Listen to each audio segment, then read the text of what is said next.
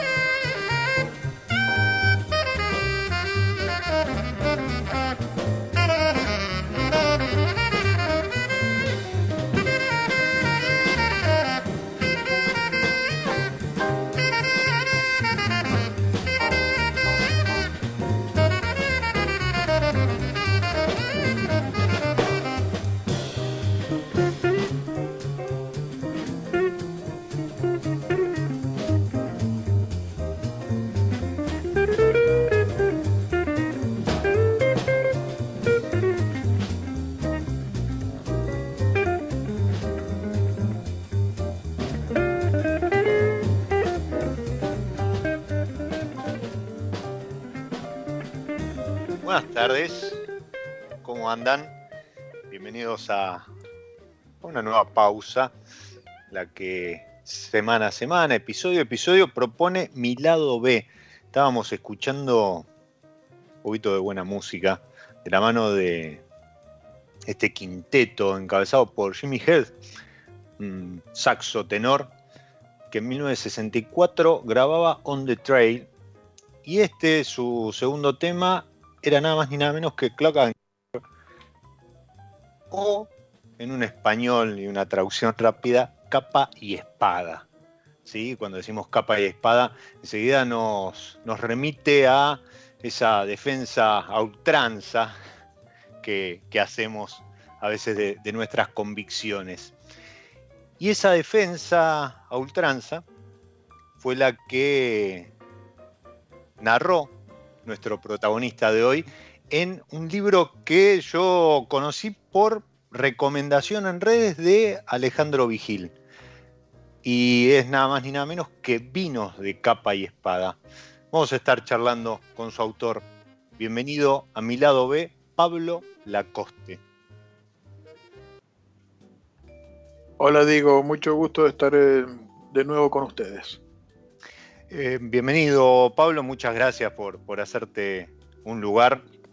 Sé que, que el trabajo académico que, llevas adelante en, en, Chile este, si bien sos, mendocino y te has recibido eh, de profesor y doctor en, historia acá en Argentina, es, bastante arduo y, entre trabajos, eh, mentorías, asistencias técnicas, mucho de lo que vamos a estar hablando hoy es, tenés una agenda complicada, así que agradezco que, te hayas hecho el lugar para compartir esta charla y, contarnos un poco por qué uno, uno cuando se recibe, y esto pasa generalmente con, cualquier profesión, desde la medicina, la abogacía, la historia y, demás, em, uno eh, tiene enfrente todo el campo que abarca esa, eh, esa rama del saber, así como vos tenías frente a, frente a vos la historia, ¿sí?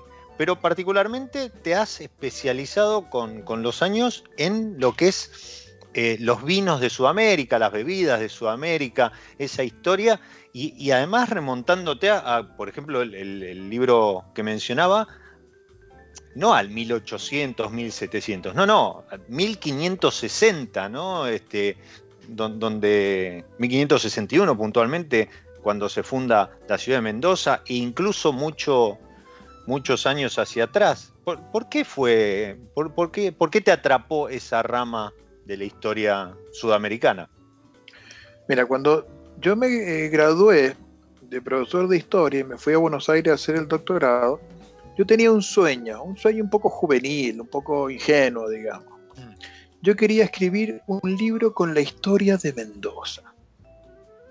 Ese era mi sueño, digamos, un poco y pasó, pasaron los años y finalmente termino haciendo estos libros que son realizar ese sueño. Porque para la historia de un pueblo, tenés la forma, o lo mirás de arriba hacia abajo, mirando las cúpulas, los poderosos, los gobernantes, o de abajo para arriba, viendo lo que construyó ese pueblo. Y nosotros tenemos indígenas que construyen canales de riego, que desarrollan la cultura del agua, la cultura del agro, y luego llegan los conquistadores y traen las cepas que se prenden muy bien, porque Mendoza tiene una condición de, mucha pobreza, es un lugar muy árido. Entonces, pocas plantas se dan bien. O sea, Mendoza no es para soja, no es para trigo, no es para cebada, no, no, nada de eso. No, no, no puede porque es demasiado árido. Apenas llueven menos de 200 milímetros al año. Imagínense, en la pampa húmeda llueven más de mil. Entonces podés cosechar sin riego. En Mendoza, todo lo que tenés que hacer es con riego. Y tenés que buscar plantas que con, con un consumo moderado de agua lo que produzcan tenga suficiente valor, suficiente calidad y significancia para que se justifique todo ese esfuerzo. Y ahí entonces, cuando los españoles llegan, fundan la ciudad rápidamente, se dieron cuenta, el fundador Pedro del Castillo, con un golpe de vista extraordinario, que era el lugar para la viña. Y a cada vecino le dio un terrenito para que cultivara la viña. O sea, en, la, en el ADN de Mendoza, desde su acta fundacional, desde el 2 de marzo de 1561, ya el mandato histórico era cultivar la viña. O sea que, Mendoza, por decirlo este, rápidamente, Mendoza es eh, primero vino y después Mendoza. Claro, todo, todo tiene, está tan íntimamente entrelazado que no podés separarlo porque es quebrar la identidad. Qué, interesante. Y, interesante también em, e, en cuanto a pensar, porque, a ver, nosotros hoy estamos parados en un momento que yo defino histórico por, por cómo acompaña el conocimiento, cómo acompaña eh, el clima, eh, algunas coyunturas, la difusión y demás. Estamos en un momento histórico del vino argentino, ¿sí? en cuanto a, de vuelta, conocimiento, lo que representa en el mundo, el reconocimiento que, que, el mismo recibe de, crítica y, consumidores fuera de nuestro país. Pero esto que, vos decís creo que no es menor, porque si hoy nos sucede todo esto que menciono, es porque eh, en 1561, ese 2 de marzo, y esa distribución de, estacas o, de, terrenos, perdón, para, para que, la gente cultivara su, vid y empezara a generarse una cultura de, la viña y, del trabajo de, la viticultura, creo que es fundamental, ¿no? Está en la base. Eh, a lo mejor tuvieron que pasar muchos años y un montón de cuestiones para que, para que hoy podamos disfrutar eh, los vinos que disfrutamos, pero, pero creo que nada de eso hubiese sido posible si eh, sin, esto que vos decís, ¿no? Esta, esta, esta marca a fuego en, el ADN de Mendoza. Para ponerlo en perspectiva, hoy Mendoza tiene el 70% de lo que es la industria del vino argentino en, cuanto a producción, este, cantidad de bodegas, hectáreas y demás. ese número no es menor.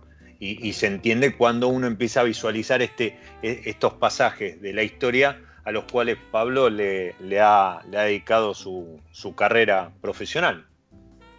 Bueno, pero yo quiero que se entienda que esto nos ayuda a entender la Argentina.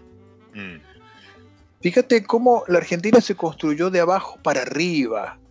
Acá vamos a pelearnos un poquito con el Villiquen, ¿no? claro. Resulta que estos viticultores ¿no es cierto?, con Pedro del Castillo, empiezan a, plantar la viña, a elaborar el vino, y dicen, bueno, necesitamos buscar mercados, ¿a quién le vamos a vender? Tenemos tanto vino, hay que ir a vender. Entonces, un tipo dijo, a comienzos del siglo XVII, bueno, vamos a ir a vender a Buenos Aires. ¿Cómo? Buenos Aires, pero vos estás loco. Son 200 leguas. Hay que cruzar las pampas, desierta, un lugar peligrosísimo, lleno de bandidos, bandoleros, estamos todos locos y algunos tipos se arriesgaron, cruzaron las pampas infinitas y llegaron a Buenos Aires y comenzó a abrirse la ruta del vino de Mendoza al Río de la Plata. Y con esa ruta del vino empezaron a aparecer las postas, empezaron a poner fortines para dar seguridad, empezaron a haber tabernas, posadas y empezó a desarrollarse la frontera azul del imperio español. Y empezó a haber toda una red de pulperías, de tabernas, de arrieros, de troperos de carreta, que funcionaba como una red de transporte y servicio y una red de inteligencia, porque circulaba toda la información por esa red.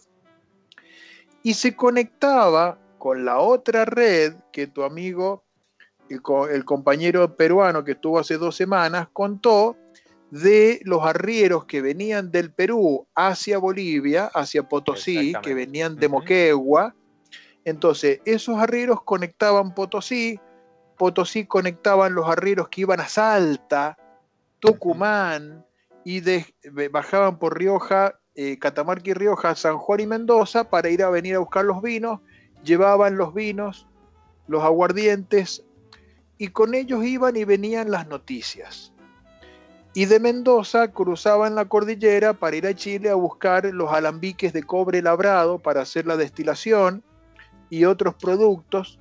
Entonces, en torno a estos vinos se fue armando una formidable red de inteligencia de gente humilde, de viticultores, campesinos, taberneros, pulperas, maestros de postas, y esa red de inteligencia que circula información, noticias, novedades, precios, en algunos casos te servía para hacer negocios, saber dónde había un producto que tenía mejor precio, más demanda, menos, menos oferta. Bueno, eso circulaba hasta que vino un señor, 300 años después, un señor que estaba buscando un soporte de inteligencia para un proyecto político para rebelarse frente al imperio español, este señor que recién llegó a Argentina en 1812, dijo, yo necesito hacer una campaña, ¿cómo hago para derrotar al virrey del Perú?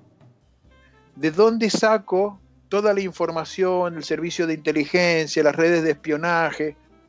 Bueno, las comunicaciones. Las comunicaciones y el acceso a la información fresca y rápida. Porque San Martín estuvo 30 años fuera de Argentina. Acuérdense, nació en Yapeyú, vivió 5 años y se fue a vivir a España. Estuvo casi 30 años en España. Cuando volvió en 1812, no conocía casi nada de acá, no conocía el paisaje, no conocía la cordillera. ¿Y con quién él se sentó a construir este plan, la logística, cómo hacer para confundir a sus adversarios? Con toda esta gente humilde que había armado esta red de inteligencia que se extendía desde el Perú hasta la Patagonia y del Atlántico al Pacífico. ¿Qué quiero decir? Que el mundo del vino, los viticultores, los arrieros con sus tropas de mula, los troperos de carreta, las pulperas, los taberneros, todos ellos formaron en torno al vino una especie de tribu popular que disponía de esas hebras invisibles de inteligencia y de dominio de la información, de transportes y comunicaciones, y sobre eso se va a montar el plan de San Martín para hacer la independencia de Argentina. Impresionante. la, verdad que eh, nada, es, esto que digo siempre, ¿no? Uno más conoce acerca del vino, pero ya no solo del vino como producto, sus propiedades y más, sino como, como este, fuente de, trabajo, como este, movilizador en cuanto a la historia, al desarrollo. Y, no, no, uno no deja de sorprenderse.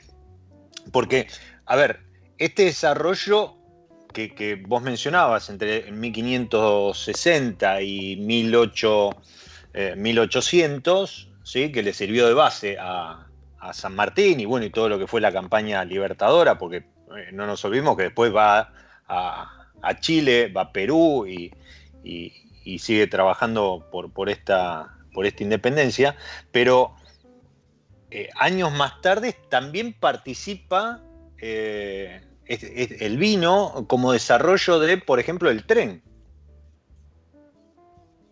Claro, por supuesto, porque eh, la Argentina necesitaba modernizarse, entrar en la era industrial, conectar eh, el mercado interno, las zonas de producción con los centros de consumo.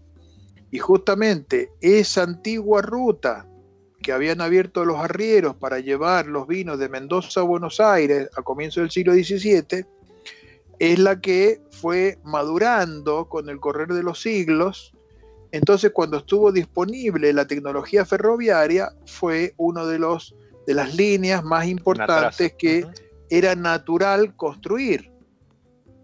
Entonces, muy bien, se llama la licitación y se construye ese ferrocarril y va a llegar a Mendoza en 1885 y ahí sí, después de 300 años, queda vinculado con un medio de, de transporte moderno. Entonces, las carretas demoraban 40 días para llegar de Mendoza a Buenos Aires y ahora con el tren en 40 horas se podía realizar ese viaje. Después fue bajando el tiempo hasta llegar a 12, 13 horas, ¿no? Pero obviamente fue un proceso gradual de transformación sobre un paisaje que originalmente tuvo las huellas del vino. Sí, y, a ver, y, esto después, bueno, ya, ya conocemos un poco lo, que fue, a lo mejor que, modificó un poco el protagonismo del tren en, la, historia del vino respecto del tema de envasado en origen y demás, pero, pero fue un motor eh, también importante en el desarrollo y, la comunicación entre este, en estas extensiones que tiene nuestro país, que, a veces eh, en otros lugares del mundo cuesta eh, imaginarlas, pero estos 1.200 kilómetros entre Mendoza y Buenos Aires eh, no, no, son fácil recorrerlos, y, el tren acercó un poco eso. Después el, envasado en origen y, esta prohibición de comercializar o transportar graneles y, que eran envasados acá en Buenos Aires y demás, eh, hizo que eso decayera.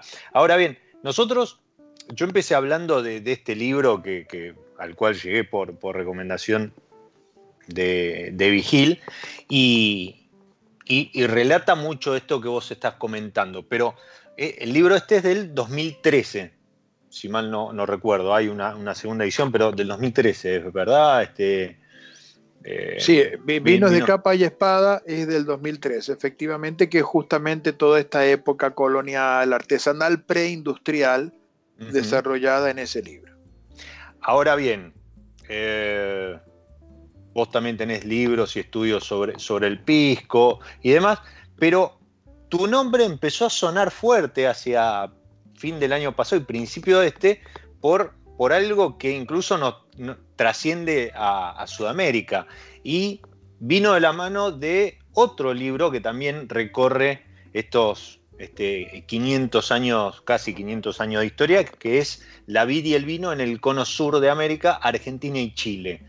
Que, si mal no recuerdo, este, este libro lo habías empezado a, presentar en, Mendoza hacia septiembre, octubre, y, creo que, había alguna, alguna promesa por allí este, de, venir a Buenos Aires también en, un roadshow para, para hablar del, libro, cuando estalló todo esto. Pero, ¿qué pasó con, ese libro que, que saltó a primera plana tu nombre? Eh, cuando todos estábamos preocupados en si había barbijo, alcohol en gel y demás. Sí, bueno, es que hizo la gran Checo Pérez, ¿no? claro, lo que pasa es que, bueno, a ver, hace, hace 90 años que la Organización Internacional de la Vida y el Vino, la OIB, organiza concursos de libros sobre el vino. Y tradicionalmente van a ganar los europeos, porque ellos tienen institutos del vino, centros tecnológicos, magíster del vino, eh, diplomados, doctorados, tienen un montón de universidades dedicados a eso porque son superpotencias mundiales en el campo del vino. Es obvio, España tiene un millón de hectáreas. sí, sí, eh, lo, de España, esto que vos mencionás, es, increíble cuando uno además piensa en el tamaño de, España y, y, es el viñedo del mundo.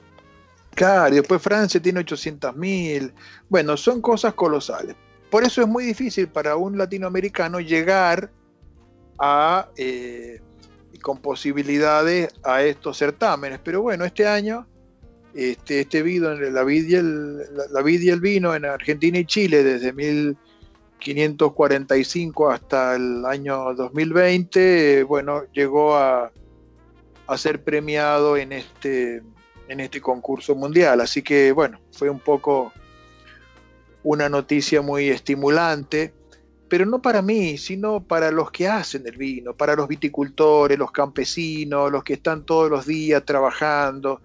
A veces la gente no se imagina lo que es. No es como una planta de soja que uno siembra, ¿no es cierto? Después cosecha y se va. Esto hay que cuidar la planta desde el primero de enero hasta el 31 de diciembre, con calor, con frío, que va, eh, llega la helada, llega el granizo, llueve, no llueve. O sea, es un vínculo tan personal del viticultor con sus plantas y que luego lo tienen que continuar sus hijos y sus hijos, porque la viña es una planta que hay que cuidarla durante muchos años para que tenga un buen rendimiento y entregue vinos de calidad. Entonces, esa vida heroica de estos tipos es lo que este libro trata de contarle al mundo. Y creo que el mundo se asombró de ver la tenacidad, el carácter, la, personalidad de estos viticultores que hicieron cosas realmente increíbles. Sí, aparte, hay, un, hay, un, dato no menor y más allá de, de esta introducción de la que hablábamos, ¿no? Con el desarrollo de Mendoza y, la comunicación y las rutas comerciales y demás. Eh, ya desde el título, eh, el libro anuncia que la historia del vino en Argentina y Chile, la historia del vino en el Cono Sur, eh, en el Nuevo Mundo, no arranca en 1850, 1900 sino que arranca en 1545. Entonces, cuando nosotros no, hacemos esa distinción entre viejo mundo y nuevo mundo y, nos ubicamos como los vinos de calidad del Cono Sur en los últimos 20 años, 40 años, ¿sí? si, si queremos ser un poco más generosos, claro, nos estamos perdiendo 400 años de historia, ¿verdad? Eh, que no es de vuelta, ¿no? no es un dato menor, porque Europa tiene esa antigüedad o, uno tiene esa percepción en cuanto a, desarrollo del vino, pero ¿qué pasa en, América del Sur con, esa historia? ¿Por qué, se, pierde? Y acá mi, pregunta también apunta a eh, el trabajo de investigación. Eh, ¿Dónde te lleva a rastrear esta historia? Porque de vuelta, ¿no? No es la historia de las cúpulas que vos mencionabas. No, no, no, por eso. Pero a ver, el punto crítico es que a nosotros nos ha faltado mayor visibilidad intelectual de la cultura del vino. ¿Por qué? Y porque Mendoza está muy lejos de Buenos Aires, lamentablemente es así. Entonces, la élite creativa, artística de Argentina está en Buenos Aires, están los grandes escritores, los grandes creativos. y Mendoza, que es una provincia que está lejos, no tiene eso. A diferencia de Francia, fíjese lo que pasó con Francia, cómo desarrolló la cultura de la apreciación del vino Francia, qué, hicieron los intelectuales, qué hicieron los escritores. Y ahí aparece Alejandro Dumas. Alejandro Dumas es el escritor más popular que tiene Francia en el siglo XIX, y cuando él escribe sus novelas, escribe a los mosqueteros, Todas las escenas de los mosqueteros cuando después de un, momento de acción se juntan en una taberna a hablar, hablan de vino, toman vino, disfrutan de vino, discuten, eligen, hablan de uno y del otro. D'Artagnan tiene vinos favoritos, entonces cuando Milady lo quiere matar le manda eh, una caja con esas botellas de vino envenenado. Entonces todo esto hace que los intelectuales de un país ayuden a visibilizar a través del arte, la cultura del vino. Entonces los franceses han sido grandes maestros en eso y nosotros nos hemos quedado un poco atrás por este tema que tenemos de tener la capital intelectual, artística y creativa en una punta, en Buenos Aires, y este, la parte más campesina, más de producción, más en Mendoza, que está muy lejos. Entonces, no hemos tenido un buen ensamble entre el mundo artístico que lo pone en valor y y la producción, salvo con la fiesta nacional de la vendimia. Eso sí. Sí, eh, y creo, y, pero de vuelta, estamos pensando en, la historia reciente. Yo eh, leía por ahí, eh, no, no, la, verdad no, no me detuve, no, no es porque no lo tenga, y esto le hablo a, quienes nos están escuchando, ustedes pueden curosear algunos de los trabajos de Pablo en un sitio que recomiendo fuertemente, que es academia.edu, ¿sí? Y, entre los papers y, algunos libros que tiene compartidos en esa plataforma eh, Pablo, también tiene su currículum, que supera las 15 páginas entre trabajos de investigación, papers, mentorías, libros, participaciones en libros y demás. Pero me llamó la atención eh, un apartado respecto de eh, asesoramiento técnico, asistencias técnicas, por ejemplo, para el Día Mundial del Malbec. ¿sí? En, lo que fue el armado del Día Mundial del Malbec, que de vuelta es 2010. O sea, esta visibilización que, mencionabas vos, Pablo, eh, empieza a ser reciente. Es, y, ahí, y en esto es un poco lo que vos decías, es cuando el mundo empieza a fijarse en los vinos de Argentina, en los vinos de Chile y en esta parte del mundo, ¿no? Claro, porque eh, durante el siglo XX mayoritariamente estuvimos orientados al mercado interno. Exacto, consumo masivo y... Claro, entonces no nos preocupamos por desarrollar un producto para ir a la conquista del mercado mundial. Eso empezó directamente en este siglo XXI. Antes no, casi, casi no exportábamos, ¿no? Pero bueno, son los periodos de tiempo, ¿no? O sea, eh, los europeos desde la antigüedad vienen desarrollando la cultura del vino. Nosotros tenemos apenas 500 años y hemos ido eh, avanzando, pero tenemos cosas que son realmente muy, muy fuertes, ¿no? O sea, lo del origen del Malbec es muy, es muy poderoso, muy potente, eso sí que se hace de abajo para arriba, los orígenes del torrontés, eh, con la historia heroica de la Moscatel de Alejandría, son cosas que, que obviamente conmueven. Cuando uno se empieza a meter, uno empieza a enamorarse de esos personajes, porque uno no, no puede dejar de admirarlos, lo que hicieron esos tipos. Es realmente increíble.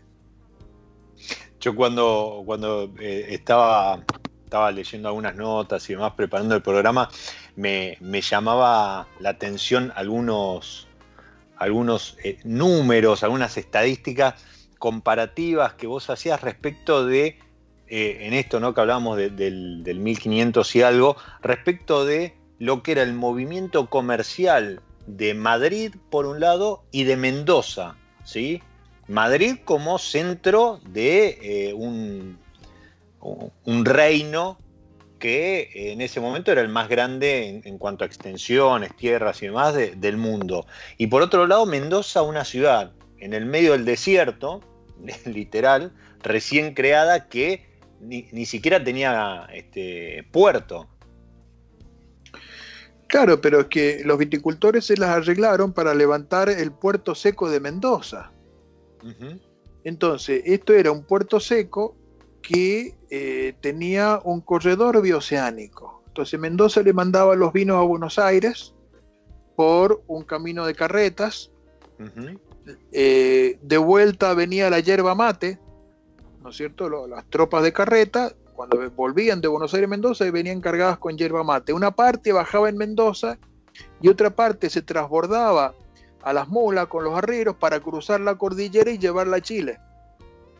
Entonces, al año circulaban por Mendoza 10.000 mulas de carga, estoy hablando de fin del siglo XVIII, 10.000 mulas de carga que iban y venían a Chile y 1.500 carretas que iban y venían de Mendoza a Buenos Aires. Era un sistema multimodal de transporte terrestre de carga bioceánico. O sea, eso se construyó antes de los ferrocarriles, era un esfuerzo, una, una, pasión, un amor que tenían, una fe en el futuro, el futuro desarrollo del país. Realmente una, la pasión de esa una épica. Una épica extraordinaria. Por eso en la, presentación hablaba, hablaba justamente de, de, la defensa capa y espada que, se hizo en aquella época y, de la defensa capa y espada que hace, que hace Pablo en sus libros de, esta historia que estamos compartiendo. Vamos a hacer una pausa, un pequeño corte dentro de la pausa que es mi lado B. Y, en, el desafío que me plantea San Felicien, haciendo algún acuerdo, algún maridaje entre eh, variedades y música, Hoy elegí la, Bonarda de, San Felicien, la, etiqueta histórica amarilla, que tiene origen en un viñedo ahí en el, este de, Mendoza, histórico, cuya una de sus fincas es realmente un paraíso.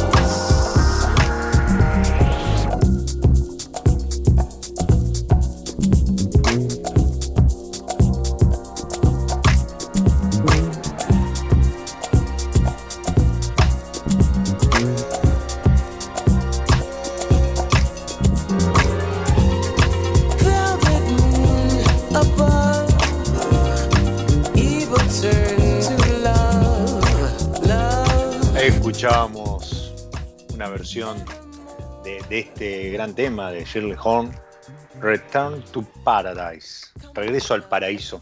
Eh, el paraíso como, como esta finca, los paraísos de, de El Mirador, de donde, de donde viene parte de esta bonarda de San Felicien. Y mm, qué linda charla, la, la verdad que uno se empieza a meter en, en- en los vericuetos que, que ha recorrido el, vino, la vid, no solo acá en, en- en Argentina, en Sudamérica, sino en el mundo, pero, pero coincido con lo que decía Pablo recién, es, fascinante, es fascinante, porque aparte no perdamos de vista que sí, efectivamente no es la soja y es una enredadera que, que trata de, buscar agua por un lado, nutrientes y, sol por el otro, y que tantas satisfacciones nos da cuando, cuando descorchamos una botella y compartimos una, una, una copa, una charla en torno al vino. ¿Y mm, qué, mm, qué te fascina particularmente de la historia de- del vino o, la- historia de, de las bebidas en general en, en lo que es Sudamérica? Lo que me gusta es la identidad, el arraigo con el territorio y con las comunidades que viven a su alrededor y el ingenio de los campesinos. Yo creo que como cualquiera, como la mayoría de los argentinos, fui educado en una cultura de cierto desprecio por lo campesino, por lo criollo, como que desde la ciudad eh, mirábamos en menos a, la, a la gente del campo, que estos tipos son medios huevones, en fin. Y eh, como familia de inmigrantes, este, también me crié con una actitud de desdén hacia la cultura criolla. Y estudiar el mundo del vino me llevó a eh, darme cuenta que todo eso era eh, superficialidad y tilinguería, porque el mundo campesino y el mundo criollo tienen una inteligencia que se expresa de una manera distinta. Entonces, quizás no van a crear ellos grandes eh, desarrollos eh, de la cultura letrada, grandes obras literarias, pero tienen otra forma de sabiduría que se muestra en la forma de resolver problemas adaptados a sus condiciones, el amor que tienen por su paisaje, el ingenio de vivir en armonía con sus paisajes y de aprovechar los recursos de una manera muy racional, muy práctica, eh, con un verdadero amor y no ese desdén que a veces tiene la, la- cultura industrial urbana de contaminar, total no pasa nada, de derrochar, total no pasa nada, eh, de avasallar, ¿no? Ellos son mucho más cuidadosos y de, de abajo hacia arriba han ido construyendo obras realmente admirables como el caso del Malbec, ¿no es cierto? El Malbec, eh, vos no- no- lo nombraste antes también y, y- y nombraste el Torrontés, ¿no? Que, que Sí.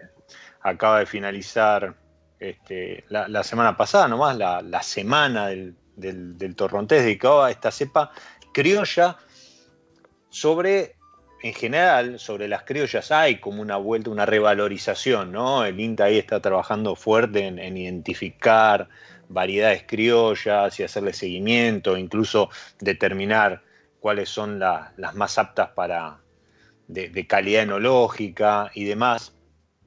Pero creo que hoy el torrontés le ha sacado más, más de un cuerpo al resto de las criollas en cuanto a eh, desarrollo como, como variedad, pero igual le termina faltando ese reconocimiento que, supongo a lo mejor viene de la mano de esto que vos decías, ¿no? Es como que la, torrontés es una uvita frente a la Chardonnay, la Sauvignon Blanc y otras blancas. Eh, cosa que no pasó con el Malbec. Malbec es como que está posicionado como nuestra variedad bandera sin ser autóctona, ¿sí? No olvidemos que, el Malbec es, es una, una, uva francesa que, fue traída acá a mediados de, del 1800, pero la torrontés es, eh, y eso está comprobado, ¿no? No, no nada que ver con la torrontés española ni, ni demás. Y creo que ahí también estuviste colaborando en, en un poco la, la, identi la, identificación de la identidad de la torrontés como uva argentina. Claro, a ver, eh, ustedes saben que todas las variedades francesas vienen de Francia y se introdujeron en Argentina en la segunda mitad del siglo XIX. Uh -huh. Antes teníamos solamente el paradigma hispano-criollo, formado, uh -huh. por un lado, por la variedad Listán Prieto, que es la primera que llega en el siglo XVI, uh -huh.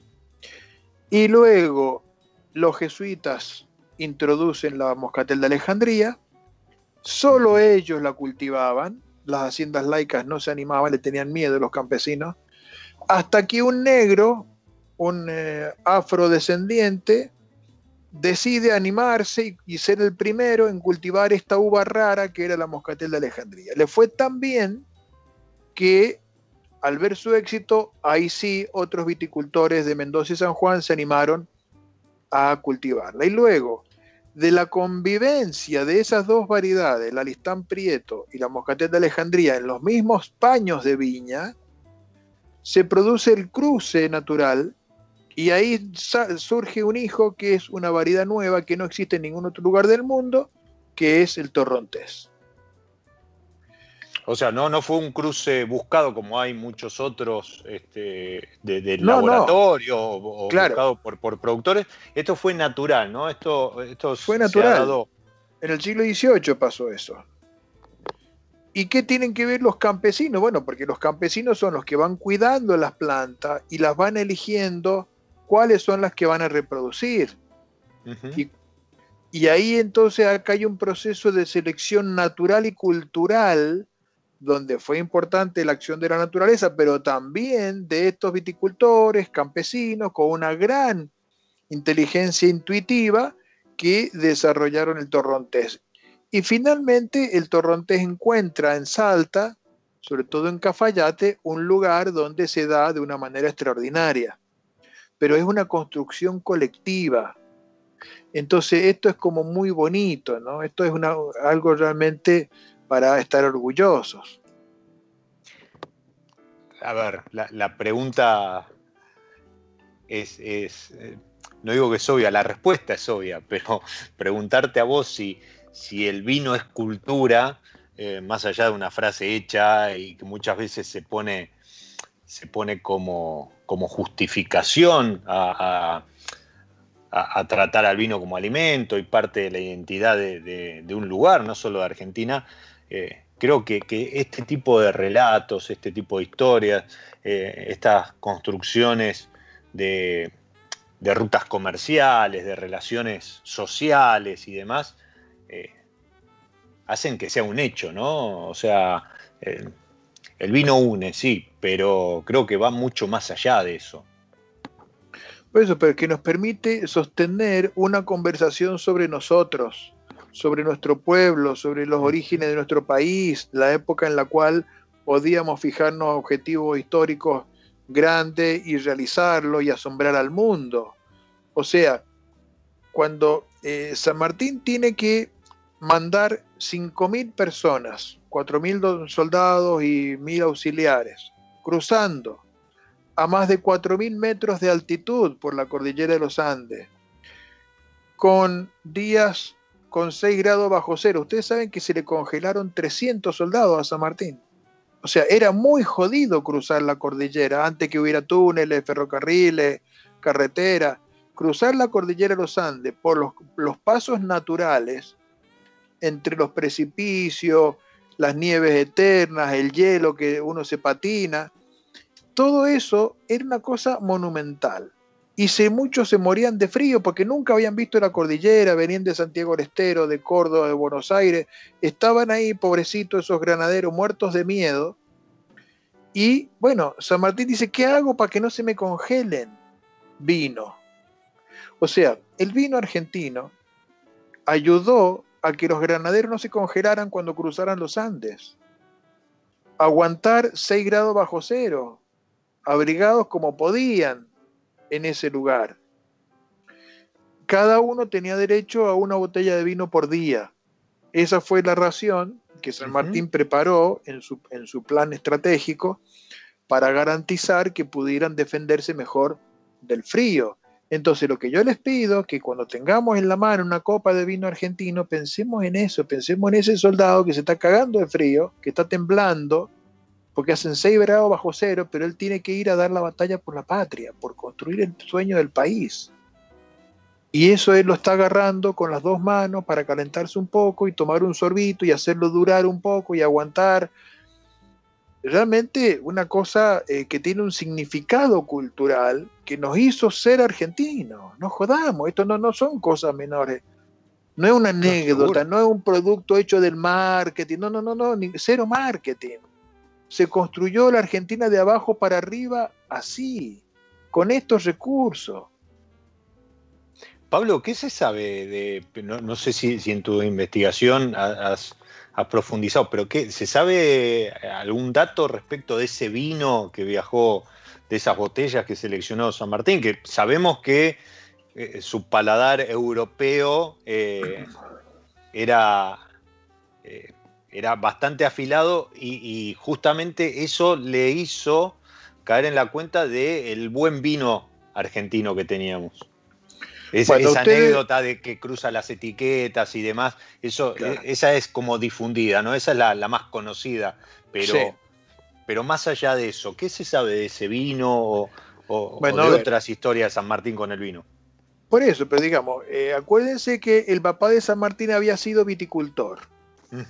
El papá de San Martín tuvo que administrar una antigua hacienda jesuita donde había viña, entonces tuvo que aprender a cultivar la viña y eso se lo fue contando a su hijito.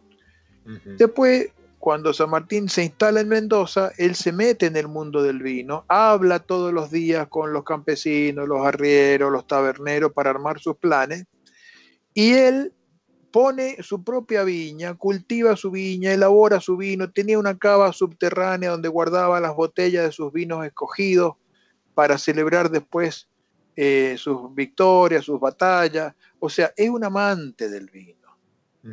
Y eh, él sabía que el vino era cultura, que el vino te generaba una población muy disciplinada, que alrededor del vino van surgiendo una enorme cantidad de saber hacer, de gente que tiene la cultura del trabajo, de carpinteros, de herreros, de talabarteros, de menestrales, de orfebre, todo lo que el vino de Mendoza necesitaba para poder funcionar, había un montón de oficios.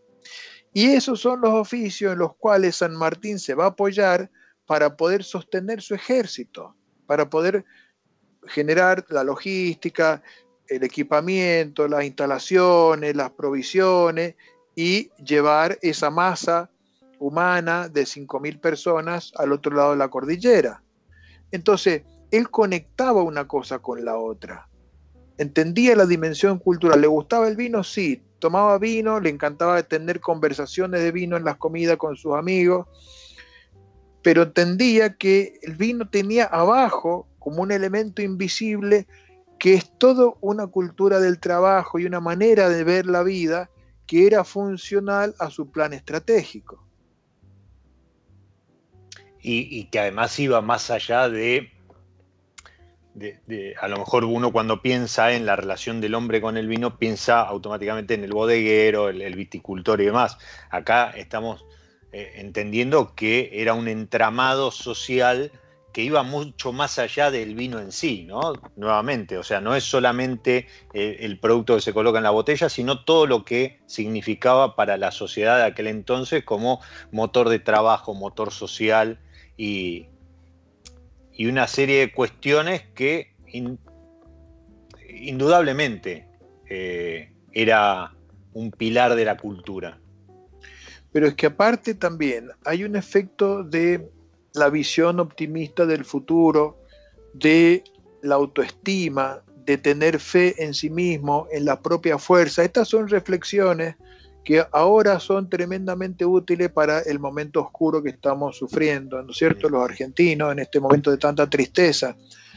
Pero si uno re- recorre Francia y habla con un viticultor francés, va a hablar, uno va a ver cómo ellos le brillan los ojos cuando ellos dicen yo soy un viticultor de la France.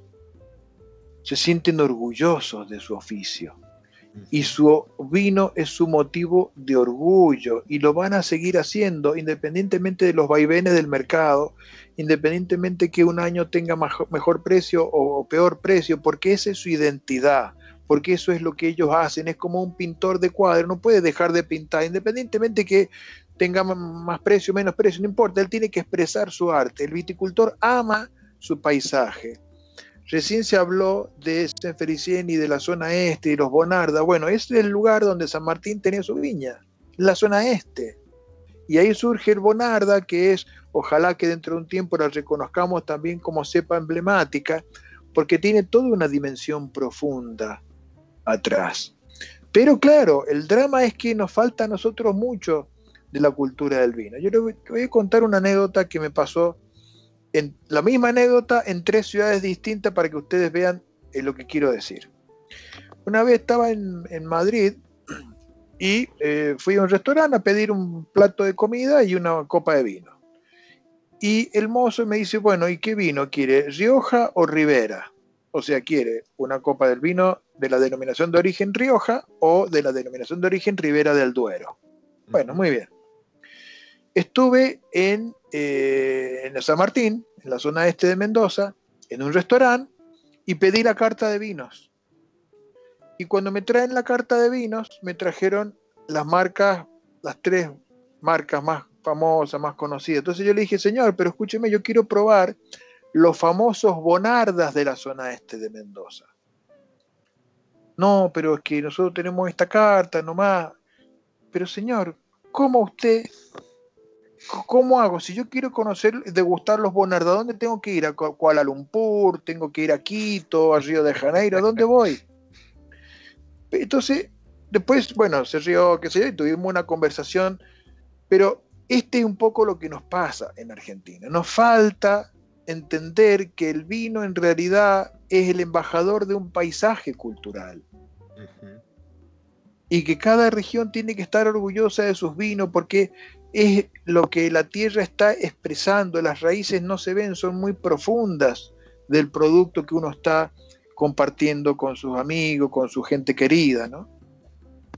Sí, y, y en ese sentido eh, vale aclarar que no nos deberíamos dejar enseguecer por, por algunas cuestiones de marketing, eh, porque no hay regiones mejores que otras o, peores que otras, ¿no? Eh, cada una tiene su identidad, tiene su, sus características y tienen sus viticultores, su industria del vino detrás, eh, ofreciendo siempre lo mejor.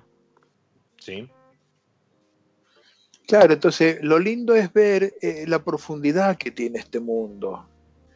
Entonces, en lugar de ir a hacer turismo a los lugares que ya están desarrollados por el marketing turístico, vale la pena agarrar el auto y hacer un viajecito, tres, cuatro, cinco días, ir viendo los distintos valles de la provincia de Mendoza, en San Juan, en el norte de la Patagonia, el noroeste, que tiene unos paisajes maravillosos y tiene una vitivinicultura muy antigua, eh, en muchos eh, aspectos bastante artesanal, lo cual lo hace muy pintoresca y muy diferente, con una identidad muy poderosa.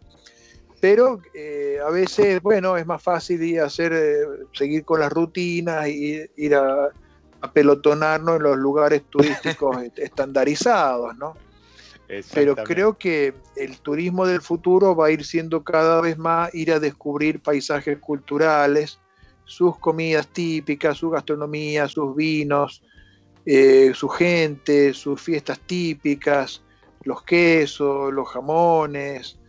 Este, hay todo un mundo de la ¿no es cierto?, de esto de vino y comida, que se ha desarrollado ya mucho en Europa, Estados Unidos, y que creo que lo vamos a ir eh, viendo crecer día a día acá también. ¿no?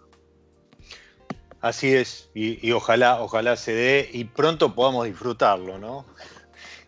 Pablo, se nos fue el episodio, la verdad que una charla súper interesante. Eh, no dejo de, de lado una recomendación obligada. Eh, ahí tienen dos títulos para, ir a buscar. La vid y el vino en el cono sur de América, Argentina y Chile, 1545-2019. Y eh, vinos de capa y espada de 300 años de viticultura, sociedad y economía, etcétera, es, el subtítulo. También ambos de, de Pablo Lacoste eh, son, son libros para, para, entretenerse y disfrutar con copa en mano. Eh, Pablo, nuevamente, muchísimas gracias por, por, tu tiempo, por haber pasado por, por mi lado y haber, eh, habernos hecho disfrutar de, de estas historias de la historia del vino. No, muchas gracias Diego, a, a vos y a toda la, la, gente que nos acompaña y ojalá que podamos seguir teniendo estos diálogos. Que así sea. A ustedes que, están ahí y, y, espero que hayan disfrutado tanto como yo de, de este episodio, les digo como siempre, soy Diego Migliaro, este es mi lado B, disfruten. Chao.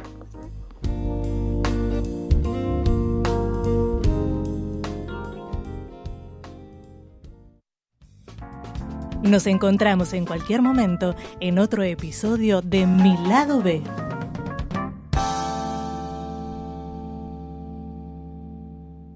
Radio Monk. El aire se crea.